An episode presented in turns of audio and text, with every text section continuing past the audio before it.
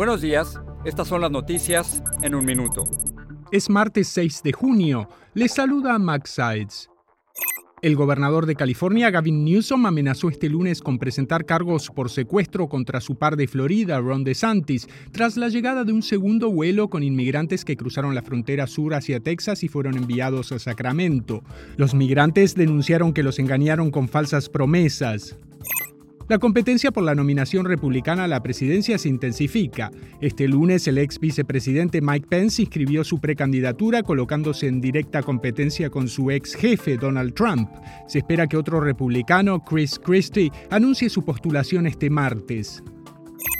Robert Hansen, un ex agente del FBI que reveló secretos a Moscú en uno de los peores escándalos de inteligencia en la historia de Estados Unidos, murió este lunes en prisión, aparentemente por causas naturales. Apple anunció este lunes una batería de nuevos productos entre los que se destacaron un nuevo laptop, renovados sistemas operativos y sus esperadas gafas de realidad virtual Apple Vision Pro. Más información en nuestras redes sociales y univisionoticias.com.